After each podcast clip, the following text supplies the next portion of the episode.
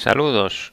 Eh, estás escuchando el podcast de Seguridad Overflow y este es un pequeño mensaje que estoy grabando ahora que llegué a casa porque el podcast que viene a continuación lo grabé en exteriores dando un paseo y la verdad es que entre que hacía viento y, y los coches pues la calidad del audio es bastante bastante mala y nada era para avisaros de de que eso de que el sonido es bastante malo en el podcast que viene ahora y la próxima vez que grabe en exteriores pues intentaré que sea en un sitio donde no haya coches ni viento. Incluso intentaré a ver si consigo algún micrófono un poco más decente porque grabo con el Nexus 4 en la oreja y la verdad que se oye bastante mal. Ah, que se me olvidaba decir lo que cuando el peor se oye es al principio, luego me meto en una especie de camino y, hay menos coches y, menos viento y bueno, luego soy un poco más decente eh, hay, rachas de viento y se oye mal, pero bueno, cuando peor se oye es al principio. Ahora estoy grabando en el PC, en el ordenador, con un micrófono de estos de diadema de Microsoft, que se graba bastante bien. Y nada, eso era para avisaros, hacer esta pequeña entrada. Voy a decir los temas que trato en el podcast por si os interesa escucharlo o no. Que mm, así muy rápido es, hablo un poco del WhatsApp, eh, de la polémica que hubo en el podcast de Milcar Daily con lo de Google, eh, de la política de Google respecto a pagar por fallos de seguridad en software libre, eh, sobre un rig de Litecoin que se montó un amigo mío, eh, sobre los permisos de las apps de Android, un caso de una, una app de linterna que en realidad era una estafa y se suscribía a SMS Premium. Y nada, y eso y ya está, eso es todo. Entonces nada, ya os dejo con el podcast. Nos vemos en el siguiente, en el siguiente audio. Eh, saludos. Hoy es día 29 de enero y estás escuchando el podcast Seguridad Overflow. Bueno, 29 de enero de 2014, que nunca digo el año. Bueno, eh, como habrás podido escuchar, este podcast eh, lo estoy grabando en, la calle. Porque bueno, me apetece dar un paseo y, ya hace unos días ya quería probar a grabar un podcast caminando porque bueno si puedo acostumbrarme a, a pues a salir a caminar y grabar un podcast de la que estoy caminando pues mucho mejor porque así me acostumbro a no sé yo intento animarme para salir a caminar que siempre es bueno. Así me iré un poco no estoy tanto en casa y bueno si mientras doy un paseo pues puedo grabar un podcast pues mejor porque así voy entretenido y, y nada, muy bien.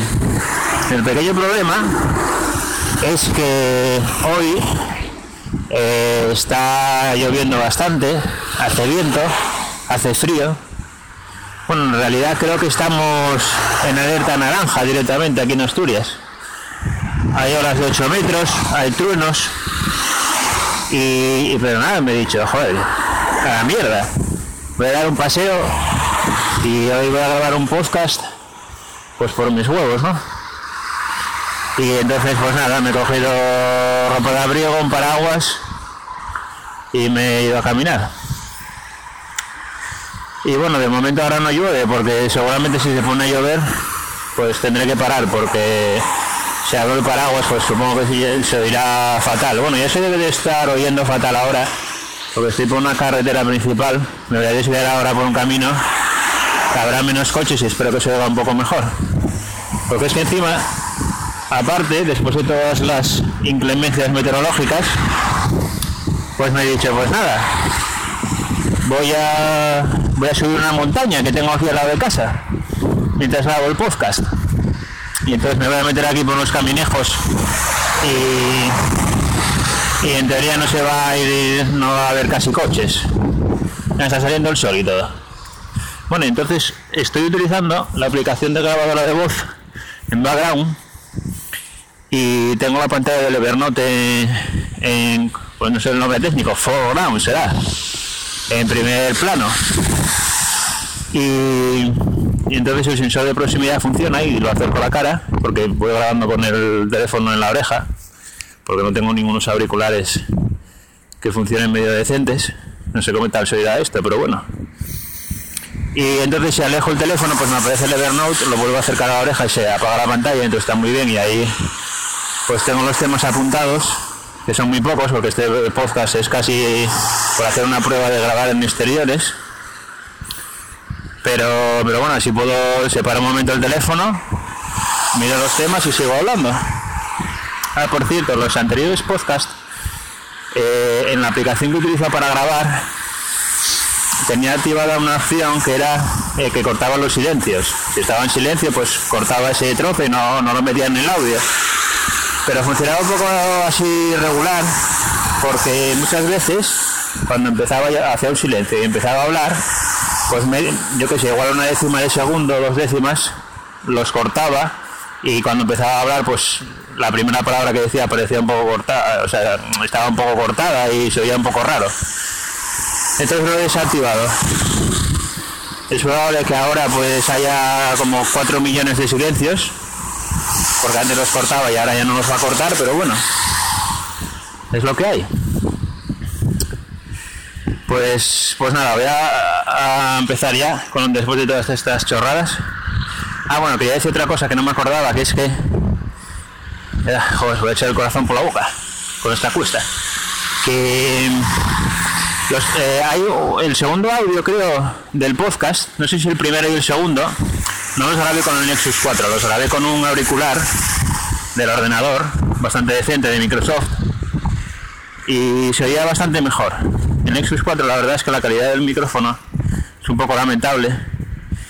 Y bueno, yo no pensaba que yo tuviese la voz ronca, pero es que me escucho y la tengo súper ronca, pero es que, es que aparece, lo pone como si fuera, no sé, le hace un efecto de voz muy metalizada. En realidad tengo la voz preciosa, pero se oye muy mal, la verdad. Entonces nada, voy a intentar grabar, cuando esté en casa grabaré con el micrófono y así intentaré mejorar la calidad del audio de, del podcast. Bueno, ya estoy en el caminejo este, a ver si no me pillan coche ni nada. En teoría hay un carril aquí, hay un carril para bicis y para gente que va caminando, a ver si llego a él, porque si no...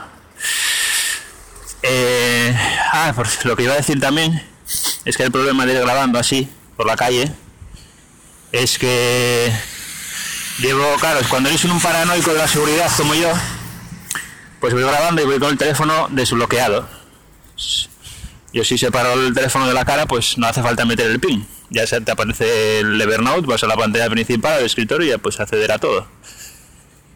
Entonces, claro, si viene uno ahora por detrás y me coge el teléfono y marcha corriendo con él, va desbloqueado.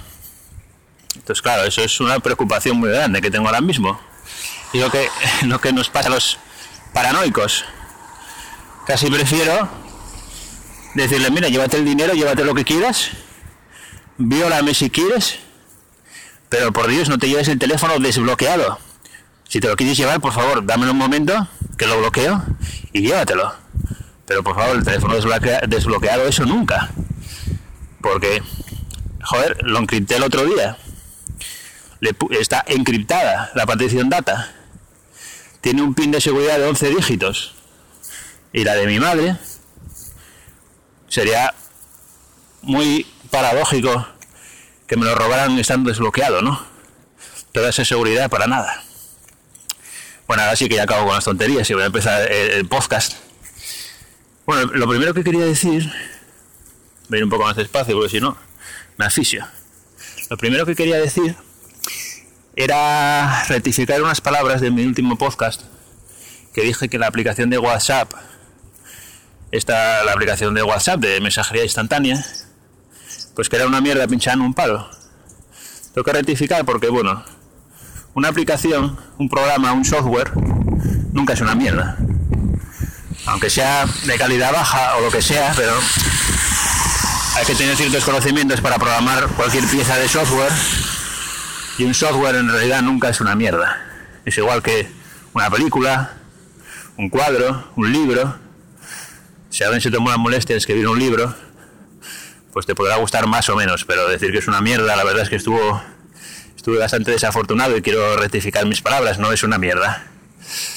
Tiene ciertos, bastantes problemas, sobre todo de seguridad, y por eso yo me refería a esa aplicación en esos términos, pero no,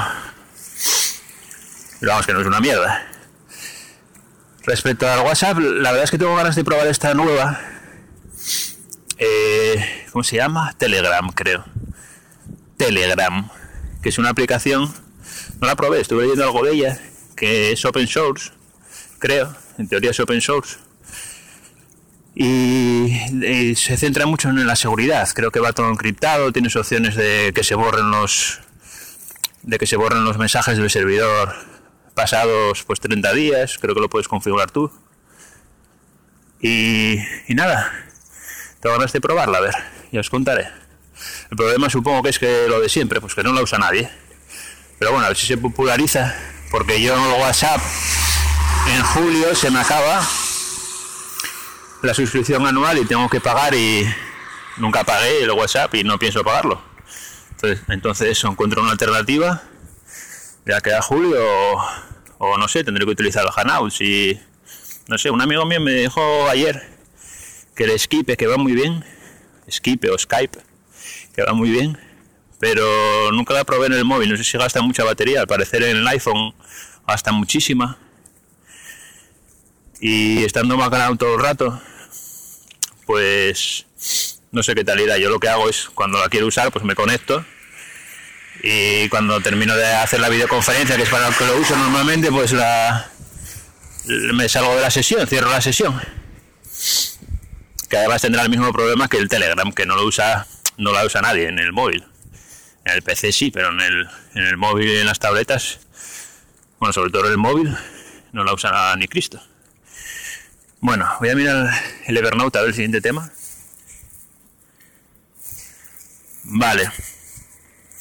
Eh, antes de ayer, un podcast que se llama Emil Daily eh, hizo un, post, un capítulo o audio un poco polémico porque, bueno, rajaba bastante de Google, de Google, y bueno, decía que estaba hasta las narices, básicamente, de Google Plus, lo típico, ¿no? Que Google quiere meter Google Plus por, un tubo a los usuarios, ya no sabe qué hacer para que se popularice.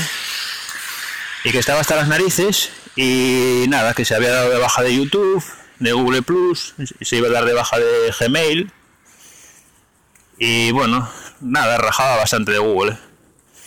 Bueno, hay que decir que Mil Cardelli es un usuario de Apple, bastante así fan de Apple pero, no sé, tuvo respuestas por Twitter y eso, que lo tachaban de fanboy y todo eso.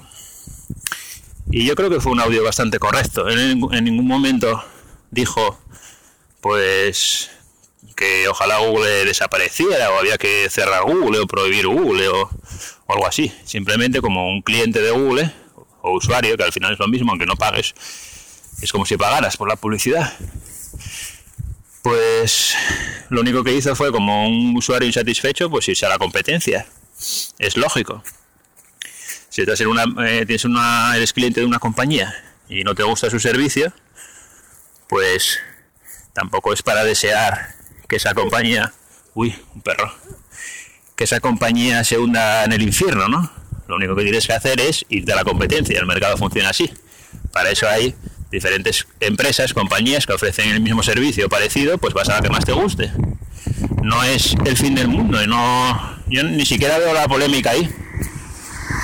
Entonces, bueno, nada, eso, que no me, a mí no me pareció nada de, de fanboy ni nada. Si no te gusta, además, puede que se tuviera razón en muchas cosas que dijo. Lo que pasa es que la verdad es que tenía un cabreo bastante considerable, no es para tanto. Te coges, te cambias. El problema es que seguramente te fastidia, te jode, porque sabes que la competencia no ofrece los mismos servicios de la misma calidad, me imagino. Sobre todo YouTube, por ejemplo. Eh, aunque te da esa Vimeo o alguna así, parecida, alguna página web de vídeos online, pues no, claro, no tienen el mismo nivel de usuarios, vamos, ni, ni para atrás. Entonces, claro, es una, está ahí en una encrucijada, porque quieres irte porque porque tus sentimientos, sobre todo, supongo, anti-Google, pues te llevan para atrás, porque bueno, lo de Google Plus al final tampoco es para tanto, sí, es un poco rollo, pero tampoco es para tanto. Pero claro, quieres irte, pero como sabes que no puedes, porque eh, YouTube es lo donde están el 95% de los usuarios que ven vídeos, pues claro, es un rollo. Bueno, pues nada, a ver, paso al siguiente tema, tengo que separar el móvil. A ver. Vale, este es un tema de un poco de seguridad que surgió a raíz de esa pequeña polémica de, de Google, hablando sobre lo que el podcast de Milcar Daily. Pues nada, yo eh, había gente que que comparaba pues Google y Apple como si fueran lo mismo. Entonces yo le hice una pregunta a, a Mist, que tiene un podcast de pues que habla mucho sobre software libre y software libre, sobre todo Linux y todo este tema. Y bueno, y dispositivos móviles y más cosas, pero bueno, muchas veces hablas de software libre y además es un gran defensor del software libre. Pues le pregunté que qué le pareciera. Claro, es que para mí Apple, por ejemplo, Google, eh, no, es, no es lo mismo en sus actitudes hacia el software libre. Por ejemplo, Google, desde octubre, noviembre del año pasado, de 2013, ha empezado a pagar por cada vez que, si por ejemplo encuentras un fallo de seguridad en cualquier servicio de Google, Google te paga, ¿no? Tiene un sistema de recompensa de bugs que se llama y te paga un dinero. Pues en octubre, más o menos, eso lo extendió a muchos proyectos de software libre que no tienen, muchos no tienen nada que ver con Google, porque por ejemplo, uno, bueno, algunos tienen que ver y otros no. Por ejemplo, eh, el kernel de Linux está incluido y bueno, puedes decir, sí, tiene que ver porque Android utiliza el kernel de Linux, vale. Pero luego te paga, si encuentras fallos de seguridad, por ejemplo, en, en Apache, en SendMail, en Postfix, en Bing, OpenSSL. Y no puede ser que Google los utilice todos. Postfix, por ejemplo, el servidor de Postfix. Tengo una pronunciación en inglés impresionante. Pues igual ni lo usa, no lo puede utilizar todo. Utiliza Postfix o SendMail, o sea, y ofrece fallos por los dos. Entonces, no sé, en mi opinión sí que Google sí que apoya el software libre. Puede que sea por interés, pero, pero bueno, sí que lo apoya. En cierta manera yo creo que no solo por interés, sino... No hay que pensar que las compañías siempre son demoníacas, que solo se mueven por dinero. Seguramente sí, pero pero, pero bueno, por ejemplo, otras compañías como Apple, Apple ya no es que no pague por reportar fallos de seguridad de, de software libre, es que no paga ni, ni por reportar sus propios fallos de seguridad. Es decir, tú encuentras un fallo de seguridad pues en el iPhone o en iCloud o en cualquier servicio de Apple o producto y no te paga un duro ni un duro ni un euro ni nada, que bueno, es respetable, cada compañía tiene sus políticas de, de pues eso, de recompensa de bugs o si quiere pagar, paga, y si no, pues no paga. Facebook, por ejemplo, paga, Google paga, Firefox, que es de la fundación Mozilla, paga, muchos, Yahoo, PayPal, Microsoft, y además Microsoft paga bastante en realidad el sistema de recompensa de bus eh, es una forma de ayudar a todo el mundo porque eh, ayudas a los usuarios cuando encuentras un bug. Además así fomentas que haya investigadores independientes. Porque Google, por ejemplo, lo que hace muchas veces es los cuando saca una actualización del Chrome, del navegador Chrome, y tiene, tiene ya esa actualización resuelve varios fallos de seguridad pues si esos fallos los encontró un investigador independiente, te dice en qué consisten los fallos y te hace una descripción del fallo. Si, ese, si los fallos los encuentra el equipo interno de Google, del Chrome, no te dice ni de qué era ni de nada, no te da ninguna información. Entonces, bueno, siempre es bueno que haya investigadores independientes para encontrar fallos de seguridad. Y aparte muchas veces, o sea, cuantos más ojos hayas haya mirando, pues mejor. Muchas veces, igual un fallo de seguridad el equipo interno no lo encuentra en la vida. Bueno, solo hay que ver este último fallo que hubo hace poco del servidor Xocte, ¿no? El server X este de, de ventanas de Unix, que tuvo un fallo de seguridad, un Stack Overflow, me parece, eh, durante 20 años o algo así. Y se encontró ahora, estuvo 20 años ahí y nadie lo vio. Entonces, bueno, muchas veces, pues cuanta más gente haya mirando, mejor. Bueno, vaya rollo que suelte aquí. A ver, voy a pasar al siguiente tema. A ver. Bueno, esto es sobre las monedas estas virtuales tipo Bitcoin, Litecoin o Litecoin.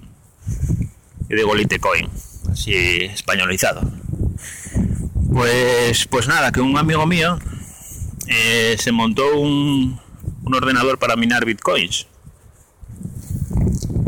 creo que cuando montas un bitcoins, no Litecoins, perdón, Litecoins. Creo que cuando montas un equipo para minar, creo que se llama RIG, lo llaman RIG. Bueno, pues montó un ordenador RIG para minar Litecoins y eh, es que le mandé una foto de este ordenador a Chemi, al que tiene el... Bueno, mucha gente lo conoce, tiene un podcast que se llama Chemiguel, me parece, y tiene un canal de YouTube el del oso, este famoso, que grabó un vídeo del oso, pues ese. Pues le mandé un, un, tweet con una captura, una foto que le a este rig, al ordenador este, que le puse en plan de broma. ¿Tú crees que esto servirá para jugar al Battlefield 4? Que yo no, de juegos no tengo ni puñetera idea, nunca jugué al Battlefield 4. Pues, pues nada, le mandé una foto y claro, en la foto, en la foto aparecía el, nada, era una foto del ordenador, pero claro, tenía, eh, el ordenador tiene tres tarjetas gráficas eh, Radeon R9, que cuestan creo que 350 euros cada una, o algo más. Y estaba, estaba, era una placa base especial, porque claro, tenía cuatro ranuras PCI Express, que normalmente llevan una. Y y aún así todavía le faltaba una tarjeta porque no, está, no la tenía en stock y todavía le faltaba por poner una, es decir, iba a tener cuatro radio en R9. Y lo tenía montado en la placa encima de un mueble, ni siquiera tenía caja y tenía las dos fuentes de 900 vatios cada una fuera. Entonces era así un poco, dice, pero hostia, ¿pero qué es esto, no? Y se lo mandé así en plan de broma y me contestó que, que como no tenía ratón o algo así, que no podía jugar. Pero claro, el ordenador ese no está para jugar, está, se lo decía en coña, en broma, era para, es para minar Litecoins. Y nada, no sé todavía qué tal le va, tengo que preguntarle a, a mi amigo a ver si encontró ya muchos bloques o creo que está en un pool de Litecoin. No sé si el equipo este le daba como... Uf, no, no me acuerdo. Creo que como 3 megas, puede ser. 3 megahash o algo así. Claro, es que los hash que da el Litecoin son mucho menos que, que el Bitcoin.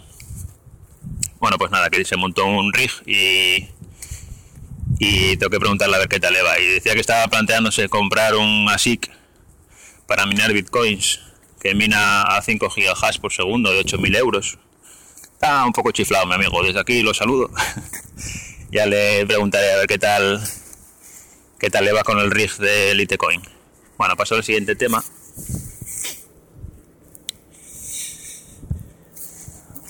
Vale, esto también es un poco de seguridad. Que es que eh, leí en un blog, creo que es el blog de Chema Alonso de seguridad, un creo que se llama un informático al lado del mal o un informático en el lado del mal, que Chema Alonso, bueno, es, es un hacker español que siempre sale con un gorro y una camiseta, tiene el pelo largo, muchos lo conoceréis, salió en el programa de, de Salvados, es más, creo que ayer salió en directo en el programa de Buenafuente, en televisión, porque puso un tweet que en media hora que entraba en directo. Entonces debió salir ayer en la tele. Bueno, pues eh, Chema Alonso eh, se vio un post eh, explicando un poco el tema de una aplicación de que en realidad era una estafa. Era una aplicación que se llama Linterna LED y en teoría lo que hacía bueno, la descripción ponía que era una linterna especial que hacía que tu dispositivo, tu móvil, iluminara con el flash de la cámara, pues que iluminara mucho más que otras aplicaciones, ¿no? Que hacen lo mismo de linterna. Y entonces tú te quedas, hostia, pero ¿y cómo hace para iluminar más, para que funcione más fuerte la, el LED? Bueno, pues resulta que esa aplicación es, eh, para Android. lo que hacía en realidad era, cuando la instalabas, te suscribía a un servicio de estos de SMS Premium que lo que hace es enviarte SMS y cada vez que te envía uno pues te cobra, ¿no? Pues esa aplicación lo que hacía era, tenía un permiso que era el permiso de leer SMS. Esa aplicación podía leer todos tus SMS. Claro, ya de entrada, tú si te instalas una linterna y ves el permiso de leer SMS, deberías preguntarte para qué narices quiere una, una aplicación que, que, lo único que hace es funcionar como una linterna, leer los SMS de mi teléfono. ¿no? Eso ya lo primero, con lo cual ya no deberías instalarla. Pero claro, el problema es que nadie se lee los permisos de las aplicaciones. Es decir, Android tiene un sistema bastante bueno de permisos y, que bueno, está para usarlo. El usuario debería leer los, los permisos y si son un poco sospechosos, no, instalarla. Porque el rollo es que darte de alta en el servicio, en vez de tener que enviar tú un SMS, lo que hacías era pues darte de alta vía web y luego confirmarlo vía web también. Te llegaba un SMS con un código y luego se supone que tú tenías que ir a una web y confirmarlo, confirmar que tú eres el dueño de ese teléfono, introduciendo el código que te llegó en el SMS. Pero claro, para hacer esto no hace falta enviar ningún SMS, solo hace falta recibirlo. Entonces la aplicación, como tenía el permiso de leer SMS, pues y tenía también el permiso de, conexión a internet, podía enviar y recibir datos por internet, pues te daba de alta en la web de forma oculta, te llegaba un SMS, lo leía porque tenía permisos para leerlo, y luego vía web otra vez de forma oculta lo confirmaba, y entonces te empezaban a llegar SMS. Bueno, pues esa aplicación de linterna eh, creo que estuvo como 15 días en Google Play y tuvo entre 10.000 y 50.000 descargas en Google Play. Luego aparte, ah, y encima lo más gracioso es que la gente le daba 5 estrellas. Mucha gente le ponía 5 estrellas de puntuación. Tiene narices. Luego, claro, cuando se dieron cuenta de que les estaba robando el dinero, pues ya tenía unas cuantas de una estrella y comentarios en plan que era una estafa y eso. Pero claro, luego a los 15 días Google la borró.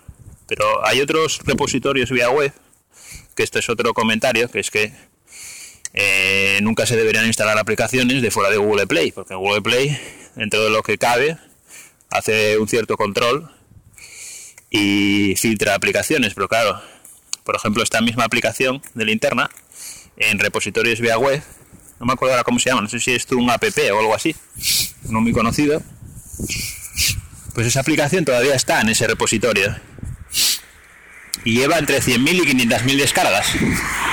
Es decir, puede llevar medio millón de descargas tranquilamente.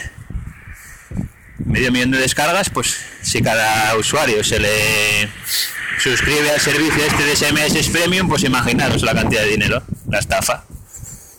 Y entonces, eso, en el repositorio web, pues lleva ahí, no se borró y entonces, pues es recomendable no instalar aplicaciones de fuera de, de Google Play. Y si las instalas, por lo menos lee los permisos. Si ves un permiso raro, yo por ejemplo acabo de desarrollar una aplicación y podía, tenía que utilizar el almacenamiento para guardar unos datos y podía guardarlos en el interno, en el almacenamiento interno o en el, o en el externo. Y utilicé el interno más que nada para no tener que poner el permiso de que lee el almacenamiento externo, porque cualquier aplicación que lea el almacenamiento externo en Android pues tiene acceso a toda la tarjeta SD. Eso tiene problemas de seguridad también. Entonces, bueno, todo lo que sea desde el punto de vista de un desarrollador que funciona la aplicación con cuantos menos permisos mejor, pues mejor porque eso es menos sospechoso, aunque por otra parte soy inocente porque en realidad nadie lee los permisos, o sea que bueno, voy a pasar al siguiente tema, que creo que ya no hay más. A ver, un segundo. Nada, solo tengo aquí apuntado también, nada, que este fin de semana seguramente me vaya a Madrid, desde Asturias, porque tengo una entrevista de trabajo el viernes.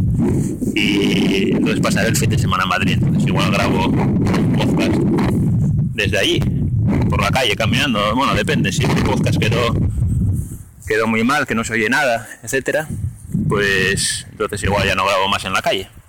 O igual intento pillarme un micro o algo para intentar grabar un poco decente. Porque bueno, la verdad es que está bien esto de ir caminando y grabar. Das un paseo y está bien. Bueno, pues voy a decir las vías de contacto. Que son, el Twitter, por ejemplo, es arroba seg overflow. S-E-G de seguridad, overflow Seg Overflow. Y el, y el blog es seguridadoverflow.com.es. Y el blog, pues, está en varios sitios. Está en iTunes, que está enlazado al, blog. Pues, bueno, me puedes buscar en iTunes. Si en iTunes pones seguridad overflow, ya te aparece. Y en Spreaker también, si buscas seguridad overflow, también está. Y en iVox también. Si pones seguridad overflow, pues salen, salen los tres sitios. Y, ¿Y qué más? Nada más. Nos vemos en el siguiente audio. Un saludo.